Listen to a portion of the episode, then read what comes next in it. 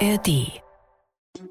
Das Fußballjahr 2023 ist zu Ende. Die Bundesliga geht in die Winterpause und deswegen wollen wir auch ein letztes Mal noch über die Lage bei den Clubs sprechen. Im Prinzip ist es äh, eine kleine Sonderfolge zum Jahresabschluss. Hier ist das Sportschau Bundesliga Update und ich bin Tobi Schäfer. Herzlich willkommen zum Finale, die letzte Episode des Jahres. Heute an meiner Seite derjenige, der im Hintergrund dieses Podcasts alles regelt. Es ist der Sportschau-Reporter und Klassensprecher Jens Wahlbrot. Ja, und Zeugwart. hi zusammen, hi Tobi. Jens, äh, alle anderen aus dem Podcast werden natürlich auch noch zu hören sein im Laufe der Folge. Wir wollen die Tabelle von oben nach unten mal ein bisschen durchgehen und fangen äh, ganz vorne an mit dem Spitzenreiter, mit Bayer Leverkusen, die, und das finde ich sehr kurios, zwar äh, Wintermeister sind, mhm. aber noch nicht Herbstmeister. Diese Logik versuchst du jetzt mal zu erklären? Nee, das ist, da komme ich, da, ich, ich bin nicht Stephen Hawking, also ich kann das nicht erklären. Also die Werkself sorgt auf jeden Fall dafür, dass ein anderer Kollege hier von uns sehr glücklich in die Winterpause geht.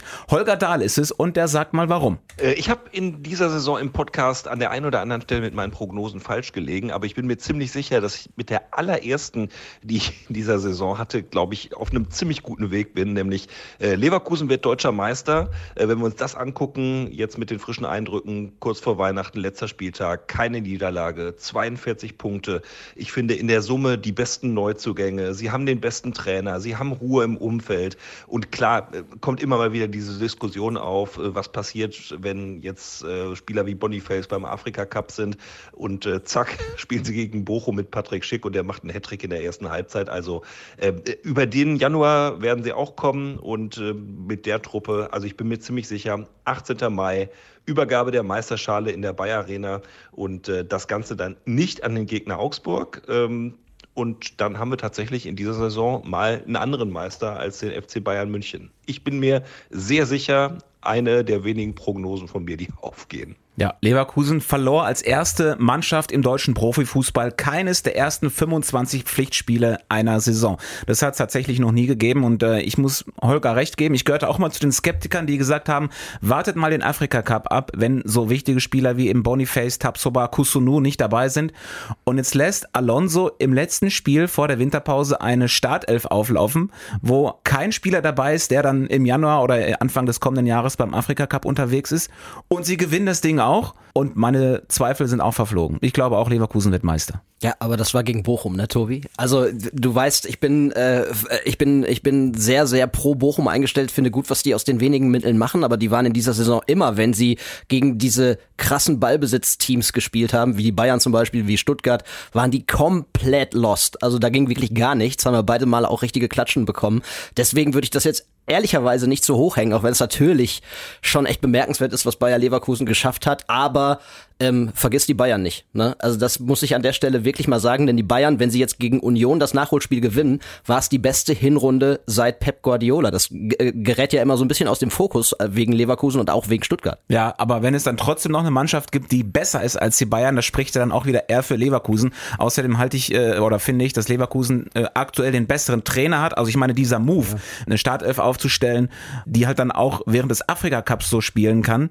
Ich meine, das kann auch nach hinten losgehen, wenn sie das Spiel nicht gewinnen gewinnen, dann gehen sie mit einem schlechten Gefühl in die Winterpause und wissen, okay, wir haben wirklich ein Problem durch den Afrika Cup.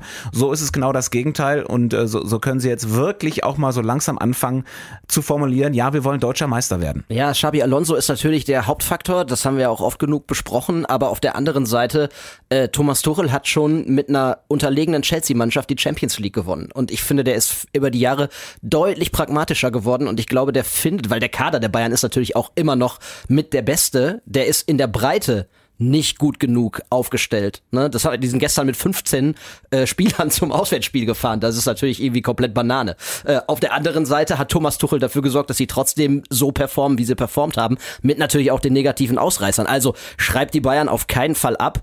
Äh, die bleiben Challenger von Leverkusen, oder muss man eher andersrum sagen, Leverkusen bleibt Challenger der Bayern, denn die sind ja immer ein amtierender Meister. Ne? Und vor allem die Bayern werden natürlich im Winter auch wahrscheinlich ein bisschen was einkaufen und äh, klar, ja, genau. äh, abschreiben darf man die eh nie. Es gibt einen Spieler, der ragte natürlich äh, heraus in der bisherigen Saison bei den Bayern. Er Kane sah und siegte. Harry Kane, 21 Saisontore hat er schon gemacht und äh, die wichtigste Info, er hat jetzt zum ersten Mal an Weihnachten frei. Musste ah, früher ja, ja immer spielen in England, äh, Boxing Day und ähm, fliegt in die Sonne und danach zieht er auch endlich endlich in ein eigenes Heim. Ach, Gott er sei hat ja Dank. bisher im Hotel gewohnt und jetzt zieht er in das ehemalige Haus von Lucas Hernandez in Bayerbrunn, um mal die wichtigen Dinge zu nennen. Ja, schön, dass er von der Straße ist. Von den Bayern zu einer Mannschaft, die hätten wir da oben nicht erwartet, also zumindest nicht so und auch nicht unsere Kollegin Anne Hild. Also für mich die größte Überraschung im positiven Sinne ist definitiv der VfB Stuttgart. Ich hatte mich ja zu Saisonbeginn schon geoutet. Ich hatte die eigentlich als Absteiger auf dem Zettel mit den ganzen Abgängen und nach den vergangenen Saisons. Und dann dachte ich noch so, ja, das erste Spiel gegen Bochum mit dem 5-0, das war halt ein Ausrutscher, aber ab dem Leipzig-Spiel geht's dann bergab. Ja, und dann legen die nach dem 1 zu 5 einfach direkt wieder nach. Also wirklich Hut ab vor der Leistung. Und jetzt bin ich gespannt, ob Seru Gerassi beim VfB bleibt und wie das dann wird, wenn er beim Afrika Cup ist. Aber ja, Dennis Undaff hat auch schon gezeigt, was er drauf hat. Auch dank ihm überwintern die Stuttgarter jetzt auf Platz drei und haben gezeigt, dass sie ein ernstzunehmender Bayernjäger und aktuell ja auch Bayerjäger sind. Eigentlich sogar ein bisschen eindrucksvoller als die Dortmunder in der Vergangenheit.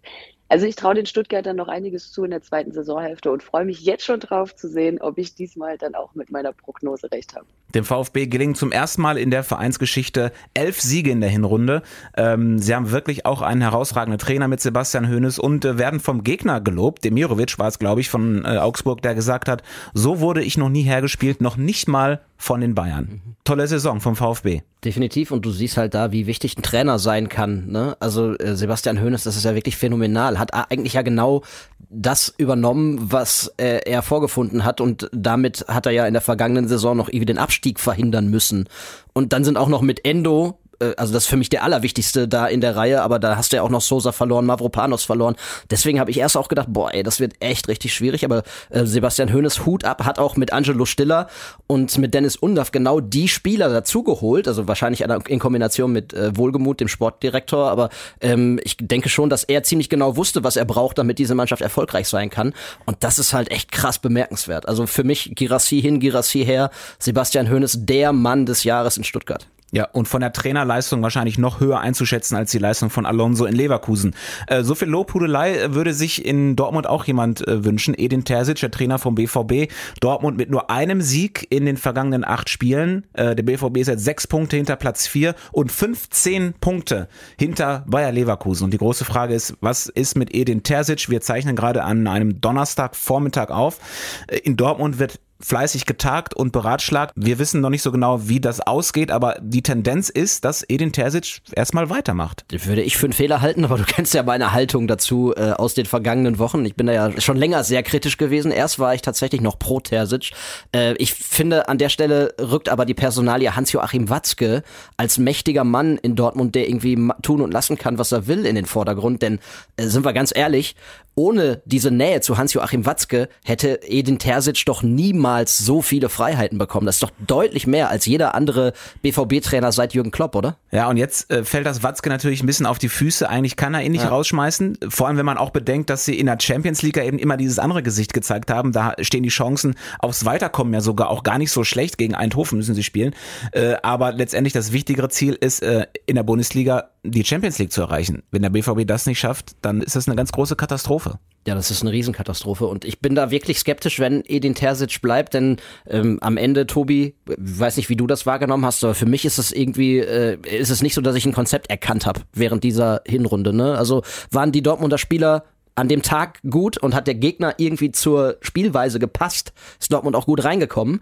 Dann war der BVB erfolgreich, war das nicht so, war der BVB halt nicht erfolgreich. Das war in der Champions League häufiger der Fall als in der Bundesliga, aber am Ende muss man das ja irgendwie steuern können. Ne? Also das finde ich erwartet, kann man von einem Bundesliga-Trainer, siehe Sebastian Hoeneß, erwarten.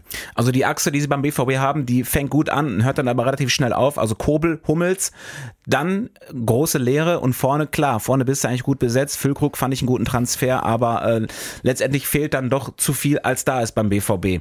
Ähm, hinter Dortmund in der Tabelle ist Frankfurt und da beginnt quasi auch das Tabellenmittelfeld. Unsere Kollegin Lisa Tellers, die nennt es ein bisschen weniger liebevoll. Ja, ich kümmere mich jetzt mal so ein bisschen um die Resterampe der Bundesliga. Also die Teams, die so ein bisschen hinter der Top-Gruppe abfallen. Da hätten wir Eintracht Frankfurt. Äh, ganz wichtiger Sieg vor der Winterpause in der Nachspielzeit. Negativlauf damit erstmal gestoppt.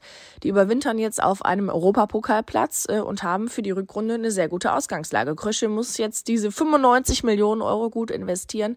Also mindestens mal einen Stürmer holen und dann muss die Eintracht mehr Konstanz reinkriegen. Dann ist auf jeden Fall Europa drin.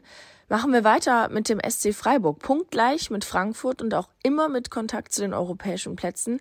Das wird auch wohl so bleiben, denke ich. Freiburg spielt äh, keine Übersaison, sondern einfach eine normale in ihren Möglichkeiten. Das ohne Christian Günther, der wohl mit wichtigste Spieler der Freiburger. In der Breite fehlt so ein wenig äh, an Qualität, dadurch ist eben auch wenig Rotation möglich äh, und bei den vielen Spielen sind dann auch mal Schwankungen normal. Äh, Stichwort Schwankungen. Passt zu Borussia Mönchengladbach. Licht und Schatten bislang nach der Derby-Pleite und diesem schlechten Start äh, überraschend stabilisiert. Aber natürlich bleibt dieser letzte Eindruck hängen äh, gegen Frankfurt. Schon wieder eine Führung verspielt, elfmal vorne gelegen, nur viermal reichte es zu einem Sieg. Das macht 17 verspielte Punkte.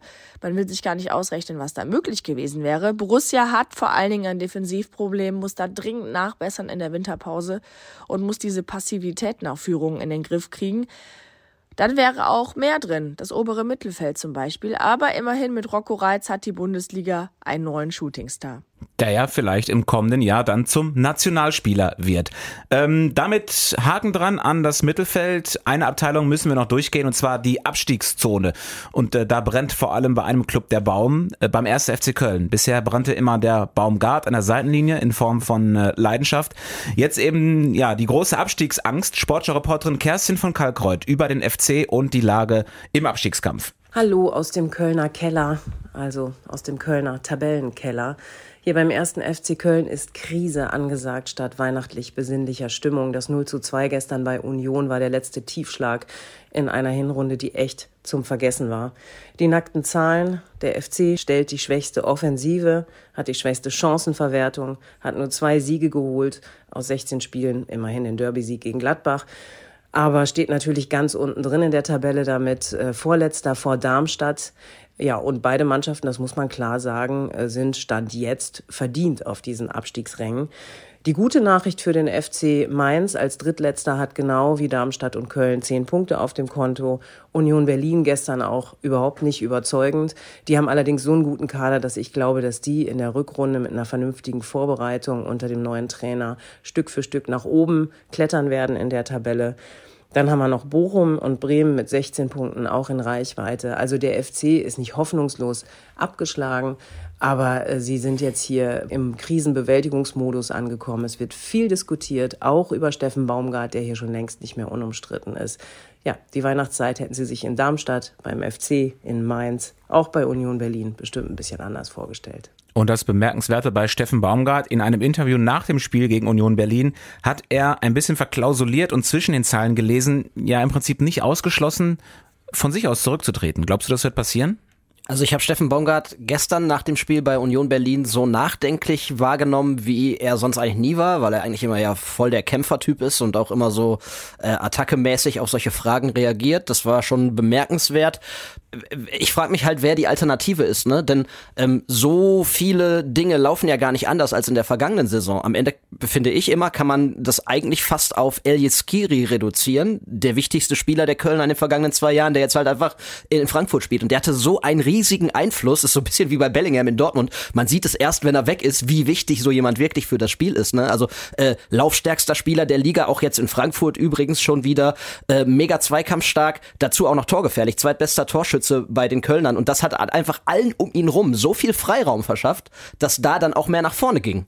Beispielsweise Hüseyin Basic, letzte Saison fünf Tore gemacht. Äh, auch Ljubicic hat letzte Saison häufiger mal getroffen. Äh, die kommen jetzt irgendwie so gefühlt mit hängender Zunge in den Strafraum gehetzt, wenn die Flanke schon durchgeflogen ist, weil sie einfach zu lange mit anderen Dingen beschäftigt sind. Und das ist, ja, also was man Steffen Baumgart an der Stelle vorwerfen muss, ist, er hatte genug Zeit, äh, darauf zu reagieren und sich mal was anderes zu überlegen. Das hat er halt auch nicht gemacht. Ne? Und auch da kann sich also dann in den nächsten Tagen oder nach der Aufnahme von diesem Podcast dann möglicherweise noch was tun. Äh, das alles könnt ihr erfahren auf den Kanälen der Sportschau. Bleibt denen treu, dann verpasst ihr nichts.